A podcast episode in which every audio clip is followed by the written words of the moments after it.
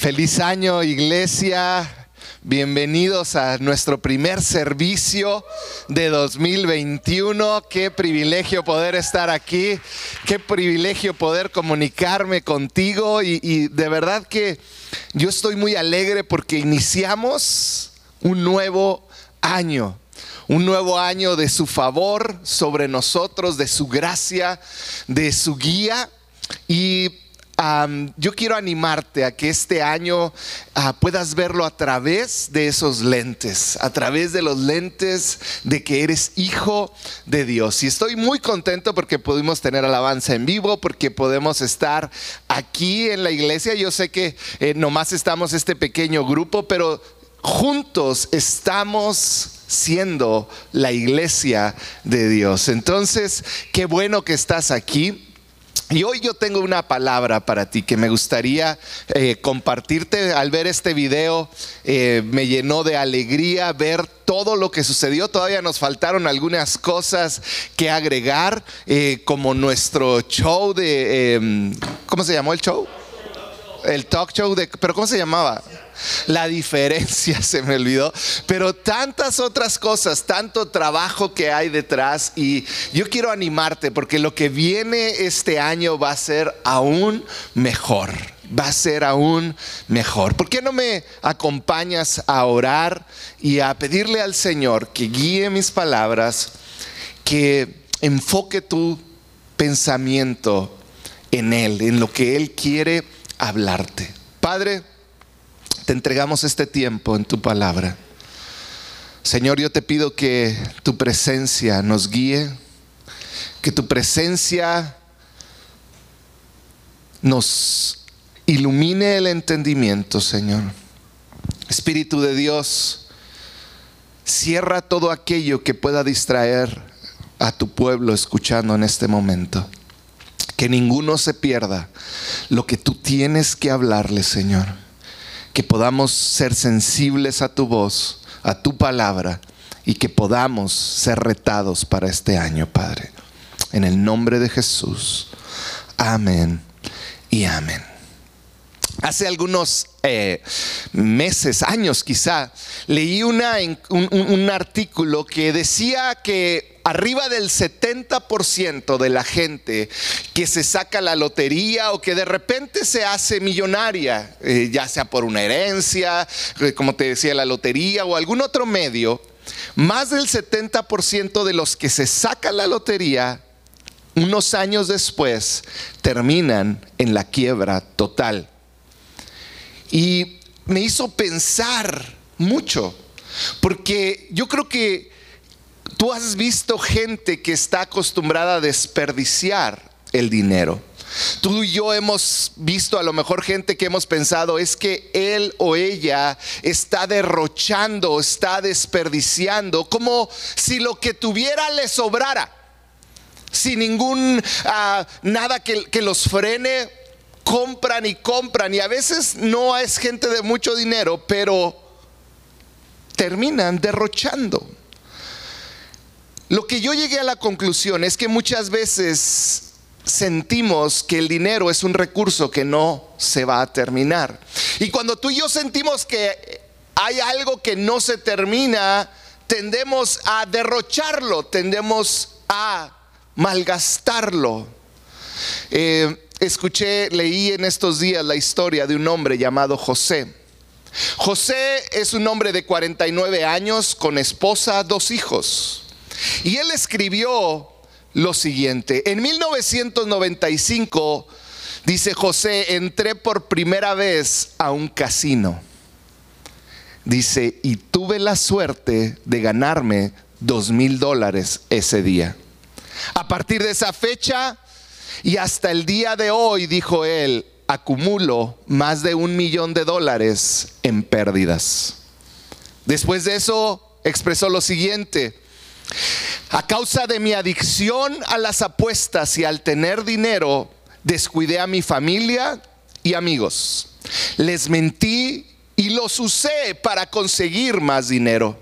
Eché a perder la herencia de mi madre, le mentí a los bancos porque haces cualquier cosa para conseguir tu dosis.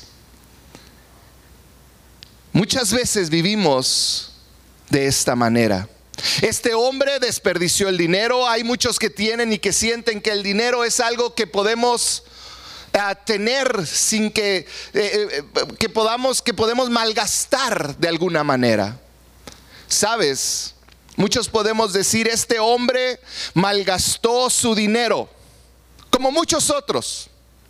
Pero más que malgastar el dinero, si tú fijas, te fijas en lo último que te leí, más que malgastar dinero, malgastó su vida. Yo hoy no te vengo a hablar del dinero, pero sabes, muchas veces como el dinero creemos que nuestra vida la tenemos comprada. Creemos que tenemos un sinnúmero ilimitado de tiempo en nuestra vida, que nos quedan muchísimos años por delante. Y al tener esta noción de nuestra vida, tendemos a malgastar nuestra vida. Tendemos a malgastar nuestro tiempo con nuestra esposa, con nuestros hijos. tendemos a malgastar lo más valioso que tenemos y es tiempo en este mundo. Hoy quiero que analicemos un salmo. Este es el Salmo 90 y el Salmo 90 nos habla de algo tan importante para nuestra vida. ¿Sabes? Este salmo eh, se cree que es el salmo más antiguo que existe porque no lo escribió David. Este es un salmo que escribió Moisés antes de David. Es un salmo que fue escrito en medio del peregrinaje del pueblo de Israel en medio del desierto. En otras palabras, fue un salmo que fue escrito en medio de la dificultad, en medio de tiempos muy difíciles.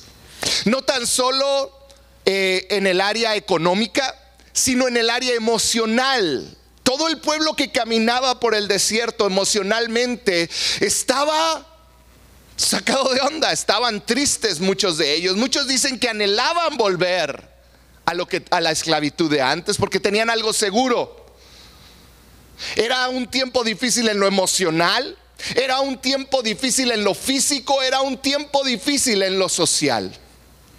El pueblo de Israel vagaba por el desierto. En otras palabras, el pueblo de Israel tenía un futuro incierto. No sabían qué venía por delante.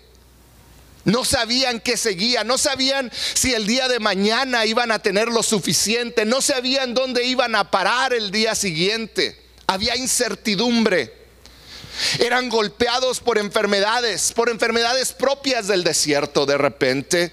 Su modo de vida, de vida había cambiado drásticamente. De repente de estar y quizá tener un hogar, de repente están caminando en el desierto sin hogar. Había un anhelo en muchos de estos hombres y mujeres que iban caminando en el desierto y era volver a la normalidad. Y mucho de esto es muy similar a lo que estamos viviendo nosotros como sociedad en nuestros días. Estamos viviendo en la incertidumbre, no saber qué sigue mañana, enfermedades, una enfermedad que no sabes en qué momentos te, te puede contagiar.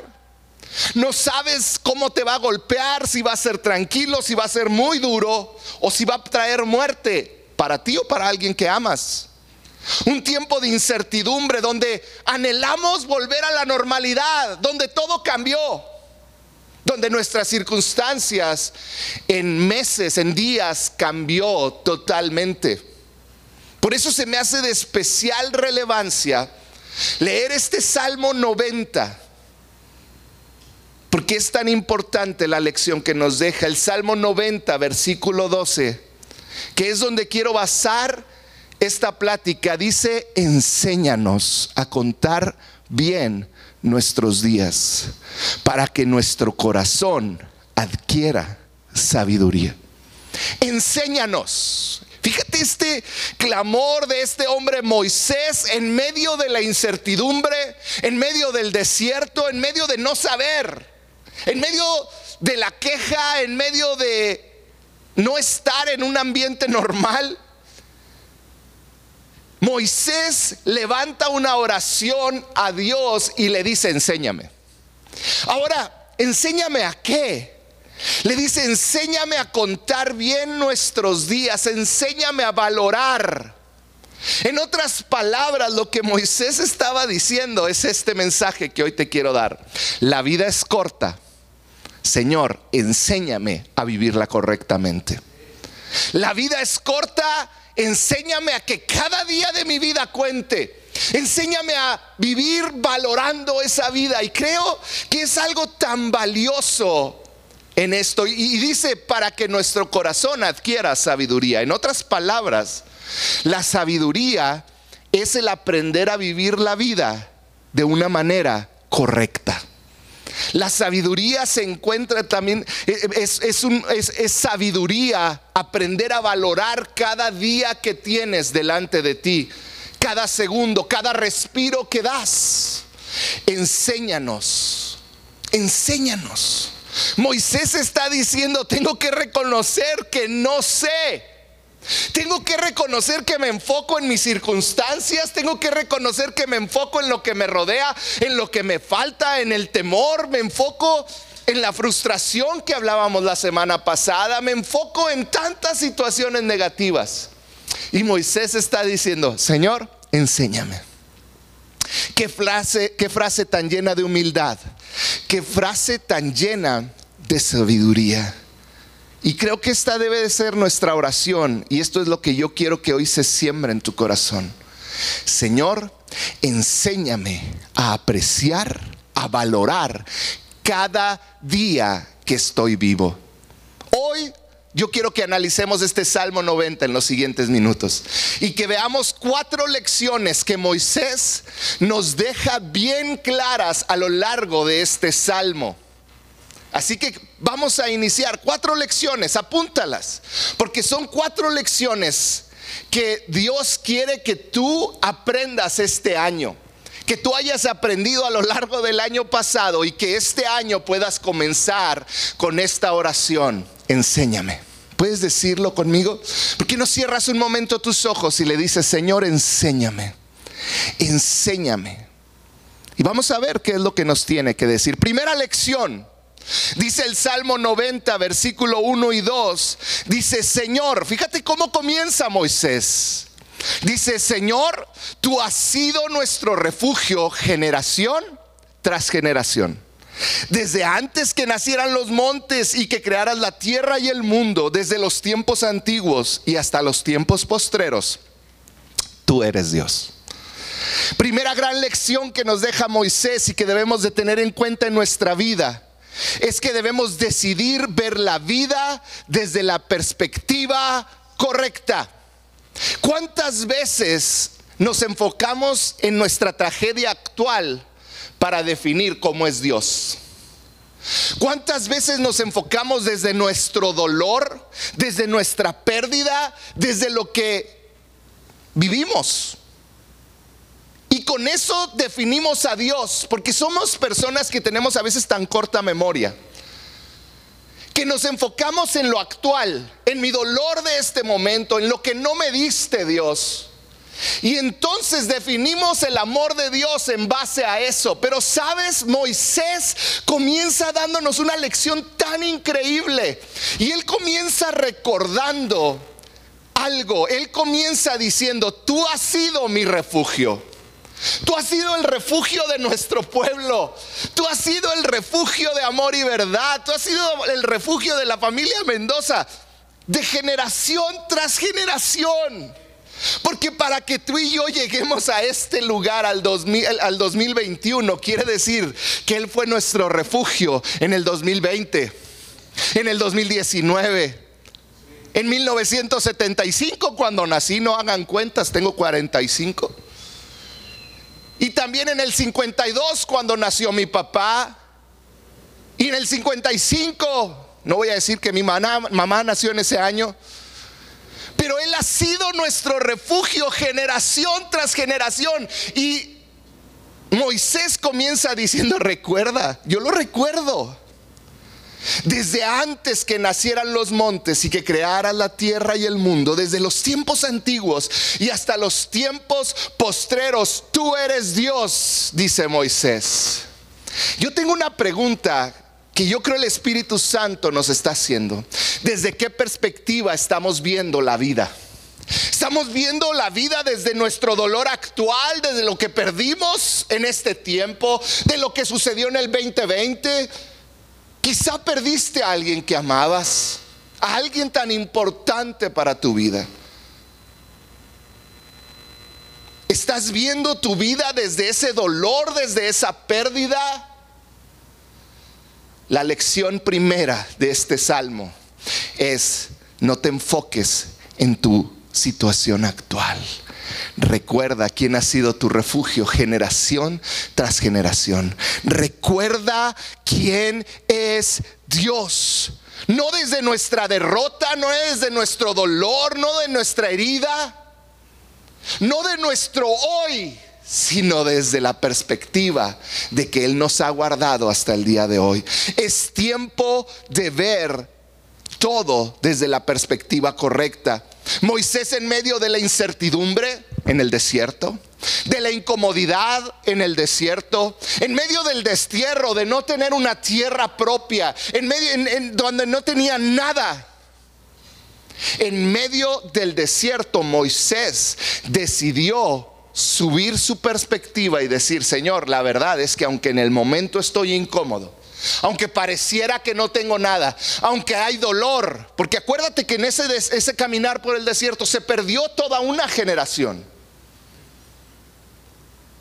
Él decidió decir, tú has sido mi refugio, tú eres Dios. Él decidió ver el cuadro completo, decidió ver que había mucho más detrás del dolor actual estaba la fidelidad de Dios. Él les dijo, tú has sido mi refugio. Tú has sido el que me ha guardado, tú has sido el que me ha preservado, el que preservó a mis padres, el que preservó mi vida y de los que amo, el que me permite llegar hasta el día de hoy.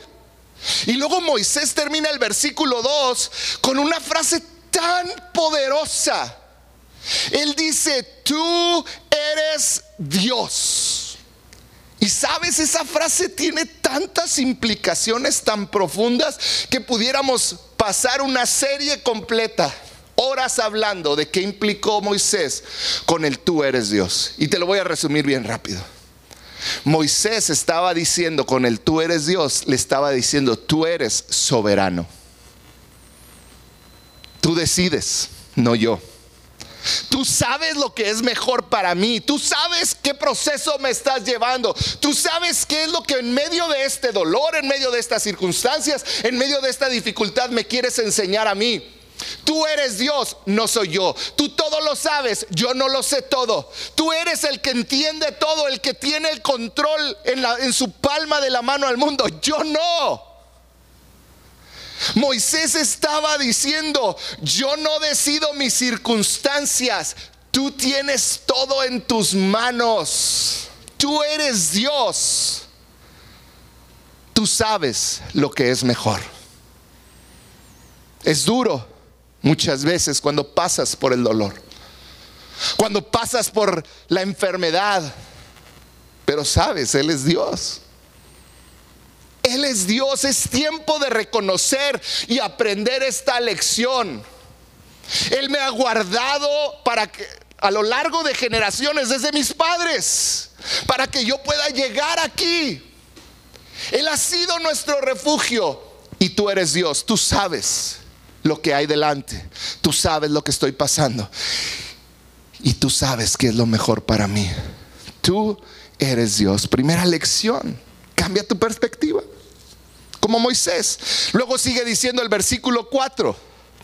Mil años para ti son como el día de ayer que ya pasó. Son como unas cuantas horas de la noche. Arrasas a los mortales, son como un sueño. Nacen por la mañana como la hierba que al amanecer brota, lo sana y por la noche ya es marchita y se seca. En otras palabras, Moisés estaba diciendo, recuerda que la vida es corta. Como un, una planta que nace y se marchita. Estaba diciendo, tenemos que reconocer que la vida no es eterna en esta tierra. Hay una eternidad en el cielo. Pero en esta vida la vida es corta, la vida es pasajera. Lo que estaba diciendo Moisés es tenemos que reconocer que no tenemos asegurado el día de mañana. Y muchas veces desperdiciamos nuestra vida porque creemos que tenemos tanto tiempo. No, yo voy a hacer, yo voy a emprender, yo voy a servirte, yo voy a hacer, yo voy a buscarte. Después. Pero ¿sabías que no tienes asegurado el día de mañana? No tenemos asegurado nuestro siguiente cumpleaños. Y no quiero ser fatalista, pero tenemos que entender esto que decía. Dice a veces al amanecer brota lozana y por la noche ya está marchita y seca. No tenemos comprado nuestro futuro. Por eso yo creo que la pregunta aquí importante es, ¿para qué estoy vivo? ¿Para qué estás vivo? ¿Para qué estás en esta tierra? Y la pregunta quizá más importante detrás de esto es, ¿estoy realmente viviendo o solo respirando? ¿Estoy viviendo la vida que fui llamado a vivir o solo respiro y paso de día a día. No importa si tienes 10, 15 o 75 años. La vida que Dios te dio fue creada para que la vivas en plenitud, no para que simplemente pase. No importa si piensas que eres inmortal o si piensas que la, muerte está a la vuelta de la esquina. No importa si tienes 14, 15 años y sientes que te queda toda una vida por vivir. O si tienes 80 y crees que ya estás al final. Debes de aprender a vivir cada día y darle valor y cumplir el propósito por el cual Dios te tiene en esta tierra. La vida es corta. ¿Sabes?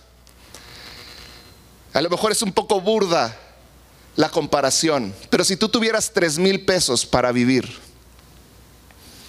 este mes, no te irías y lo malgastarías, sino que pensarías perfectamente en qué vas a gastar, qué necesitas. Es tiempo que dejemos de ver la vida como algo que tenemos y que podemos desperdiciar. No sabemos y no tenemos asegurado el día de mañana. La vida es corta, úsala sabiamente, no la desperdicies. Esa es la segunda lección. La vida es corta, no la desperdicies. Y la manera más tonta de desperdiciar la vida es el pecado. Y fíjate lo que dice el versículo 7 de Salmo 90. Dice, nos marchitamos bajo tu enojo, tu furia nos abruma. Despliegas nuestros pecados delante de ti, nuestros pecados secretos, y los ves todos. Vivimos la vida bajo tu ira y terminamos nuestros años con un gemido. 70 son los años que se nos conceden. Algunos incluso llegan a 80. Pero hasta los mejores años se llenan de dolor y de problemas, pronto desaparecen y volamos. Tercera lección, huye del pecado. Porque el pecado es la manera más tonta, perdóname la expresión, de desperdiciar tu vida. El pecado es la manera más burda, más tonta de desperdiciar tu vida. ¿Por qué? Porque el pecado se, se, interpone, es una barrera entre tú y Dios. El pecado es una barrera que nosotros no podemos superar a no ser por la obra de Jesucristo. Te bloquea. Romanos nos dice que el pecado tiene un costo altísimo. La muerte. Y muchos como no mueren físicamente sienten, no, puedo seguir pecando. Pero, ¿sabes? No tan solo se refiere a la muerte física se refiere a la muerte espiritual. Cuando sientes que Dios no te escucha. Cuando sientes que hay un abismo entre tú y Dios. Cuando te sientes solo, deprimido, hundido en ansiedad, en tristeza. ¿Sabes qué es eso? Muchas veces es muerte espiritual. Y lo que está sucediendo es que tu pecado está separándote de Dios. Pero sabes, la muerte espiritual provoca también muerte emocional, una tristeza, un dolor. Muerte relacional donde de repente ya no conoces a nadie, no tienes relación con nadie. Y en muchos otros casos, muerte física. Y yo te quiero hablar a ti que quizá te identificas con esto que acabo de hablar. Y quizá te has preguntado en estos meses anteriores o semanas, ¿por qué me siento tan miserable? ¿Por qué me siento tan triste? ¿Por qué me siento tan vacío? Y mira, podemos engañar al mundo con una sonrisa, siendo alegres y, tan ruidosos. Pero a Dios no lo podemos engañar. Él sabe quizá lo triste, solo, miserable que te sientes. Y sabes, lo que nos hace vivir de esa manera es el pecado. Porque ¿qué es el pecado? Es algo que lastima a Dios. Son acciones, actitudes, aún formas de pensar que lastiman a Dios y que lastiman a los que amamos y que nos terminan lastimando a nosotros mismos. Fíjate lo que dice el versículo 8. Dice, despliegas nuestros pecados delante de ti. Y luego hace una aclaración Moisés y dice, nuestros pecados secretos los ves todos.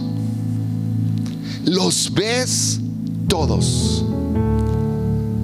En lo personal, los momentos donde más solo me he sentido donde más perdido, donde más deprimido me he sentido, en los momentos donde he sentido que la vida, la vida pierde sentido, es cuando he permitido que el pecado me domine. La falta de perdón, el rencor, la ira, tanto pecado. Cuando he permitido que lo que veo en internet me separe de Dios. Que el pecado en general me separe de Dios. Hoy yo te quiero decir, detente, detente, huye del pecado.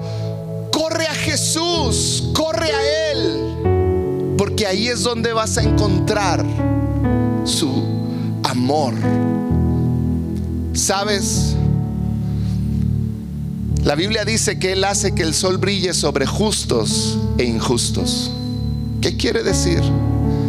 Que las bendiciones de Dios están ahí para ti. Pero ¿cuántas veces no las vemos? ¿Cuántas veces no vemos lo bendecido que somos? No disfrutamos de nuestros hijos. ¿Cuántas veces no disfrutas de tu esposa, de tu esposo? ¿Cuántas veces el pecado nos permite, no nos permite disfrutar a lo que amamos, a nuestros hijos? ¿Cuántas veces el pecado no nos permite disfrutar a nuestros padres? ¿Cuántas veces la ira, el rencor no nos permite disfrutar? Aún de que estamos de pie, que podemos caminar, que podemos respirar, que podemos ver. ¿Cuántas veces el pecado nos cega ver las bendiciones de Dios? Bendiciones como tu trabajo, como una casa que quizá no tiene los lujos que anhelaras, pero que es un regalo de Dios. ¿Cuántas veces el pecado nos hace menospreciar cada bendición de Dios? Hoy la misericordia de Dios está servida delante de ti. Hoy tú puedes acceder a su gracia, a su misericordia. Hoy tú puedes deshacerte de ese pecado que te asedia. ¿Cómo? Por medio de la sangre de Cristo. Hoy Él te está esperando con los brazos abiertos. El tercer consejo para este año es deshazte de tu pecado. Cualquiera que este sea, perdona, vive. Y eso nos lleva a nuestro versículo central del día de hoy, el versículo 12. Después de decirle todo esto, Señor, cambio mi perspectiva. Yo me acuerdo que tú has sido fiel. Después de decir, voy a mi vida es corta, lo sé, lo entiendo. Después de decir, me voy a deshacer de mi pecado porque tú lo ves todo.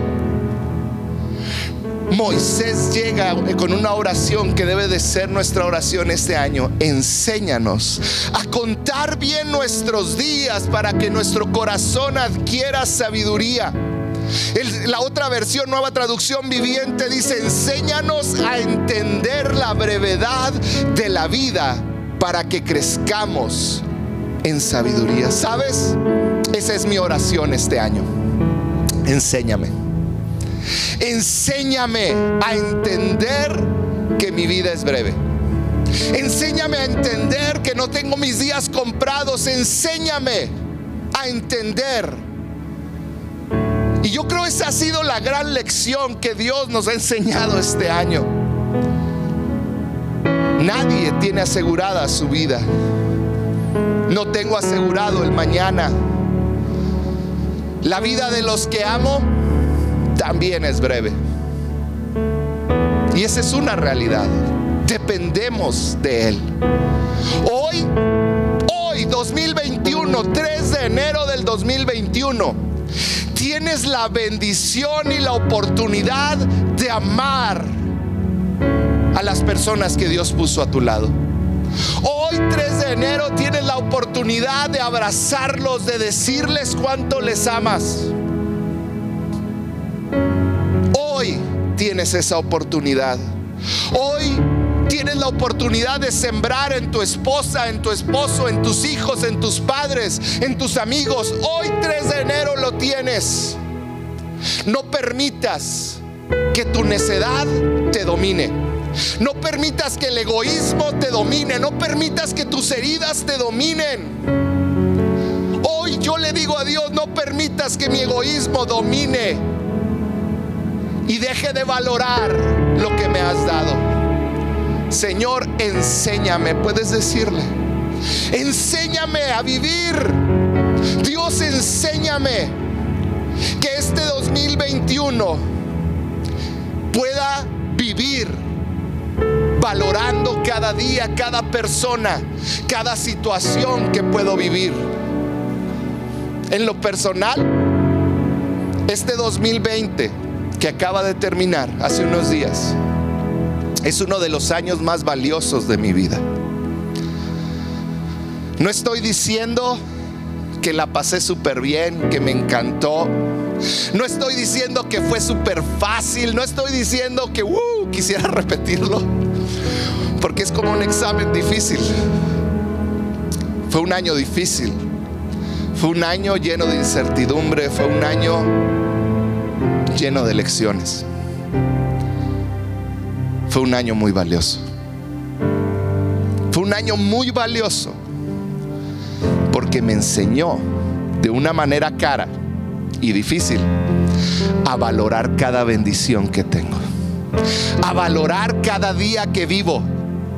Las bendiciones que normalmente tendía a menospreciar, hoy las valoro Muchos quizá menospreciábamos el venir y adorar juntos y llegabas tarde a la alabanza. Cuánto anhelo estar con ustedes adorando. Y no perderme ni una canción, no perderme ni un tono. Y poder levantar mis manos. Pero cuánto aprendí a valorar a mi esposa cuánto aprendí a valorar a mi familia, cuánto aprendí a valorar a mis hijos, cuánto aprendí a valorar mi, mi iglesia, cuánto aprendí a valorar mi voz y la oportunidad de predicarle a un auditorio lleno de gente. Cuánto aprendí a valorar mi cuerpo y cuidarlo. Cuánto aprendí a valorar mi vida. ¿Sabes? No hay virus, no hay COVID que me pueda robar eso esas lecciones que hoy me van a servir de aquí en adelante para valorar. Y es lo que Moisés decía, el desierto es difícil. Enséñame en medio del dolor, en medio del desierto, a valorar mi vida. Porque quizá estás triste en tu casa llorando por alguna pérdida, por el dolor,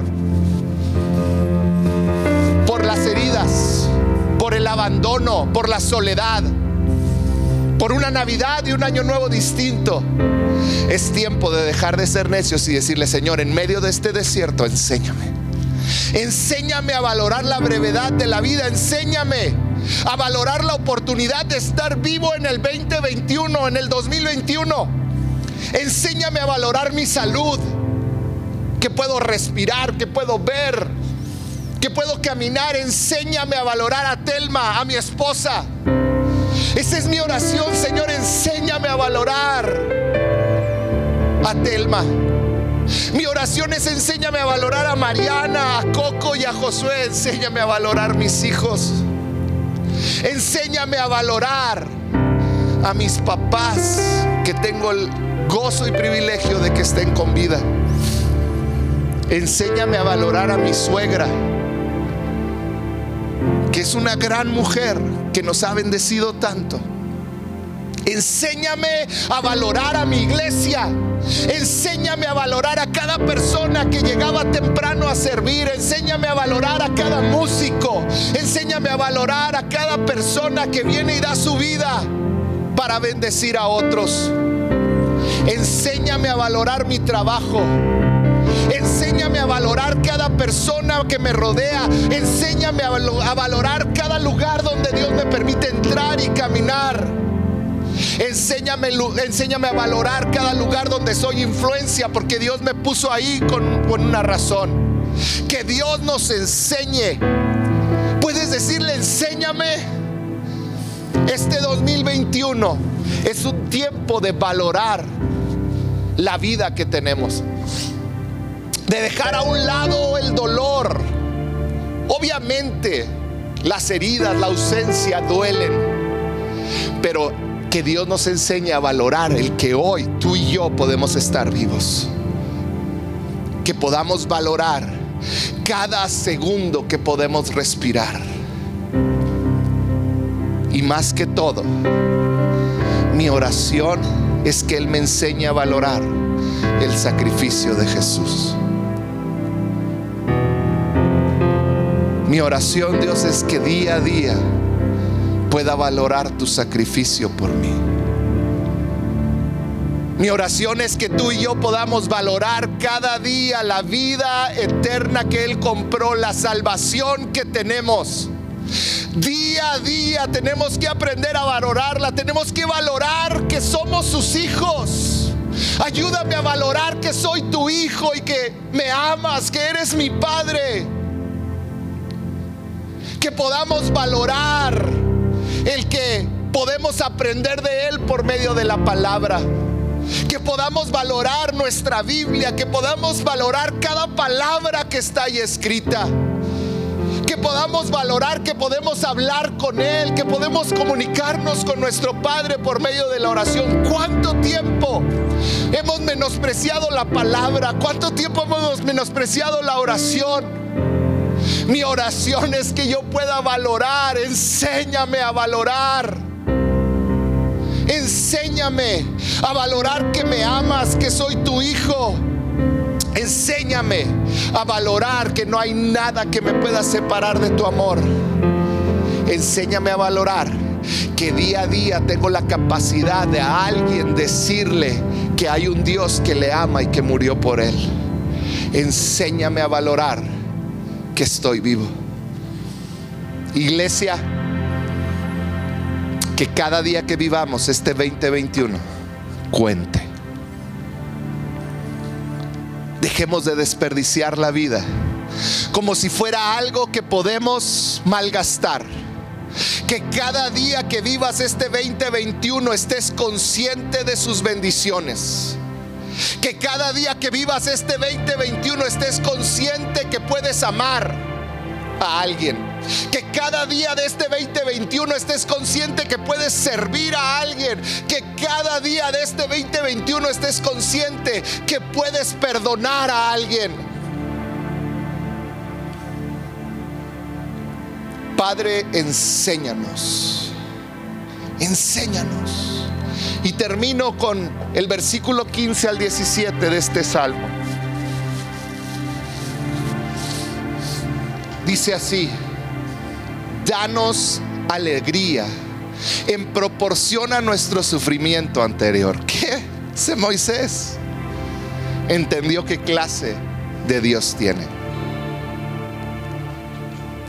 Él te va a dar una alegría en proporción a tu sufrimiento.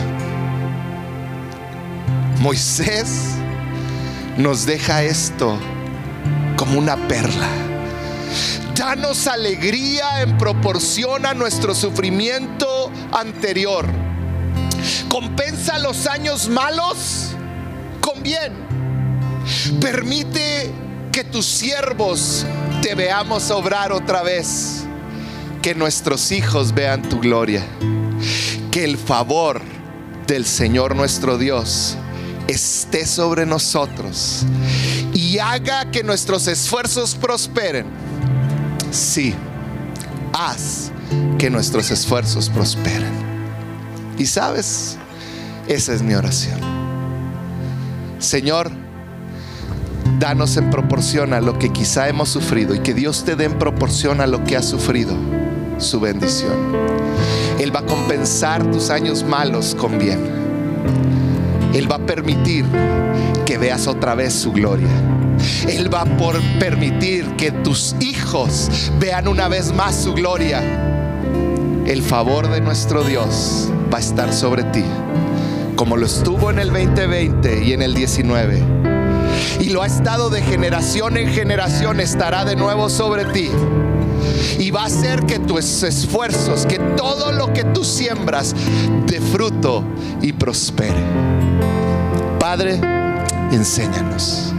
Enséñanos a valorar cada día, a entender la brevedad de la vida y que podamos crecer en misericordia. ¿Por qué no cierras un momento tus ojos ahí donde estás? Y sabes, yo quiero orar por ti. Quiero que Dios abra tus ojos espirituales en este momento. Y que quizá la bendición que no has visto, Él quite esas vendas y puedas verla. Y la vas a ver al poder tomar la mano de alguien a tu lado. O al poder tomar un teléfono y hablarle a ese alguien que amas. Lo vas a ver al poder perdonar al que te lastimó. Lo vas a ver al poder darle de comer a alguien que no lo tiene. Lo vas a ver al poder tan solo abrir los ojos y ver. Vas a ver la bendición de Dios al respirar y sentir como aire entra en tus pulmones. A pesar de tu situación, Él es Dios y Él ha sido nuestro refugio. Padre, te pido por cada persona que me está viendo en este lugar. Nuestra oración es enséñanos. Enséñanos a contar bien nuestros días. Enséñanos a entender la brevedad de la vida. Señor, danos sabiduría, ayúdanos a crecer en sabiduría y a entender que tú a disfrutar nuestra vida, a vivir este 2021, sabiendo y conociendo que tú estás con nosotros, Señor, que tú vas a compensar los malos años con bien. Señor, que vamos a poder ver tu gloria obrar otra vez fuerte, que nuestros hijos lo verán y que el favor de Dios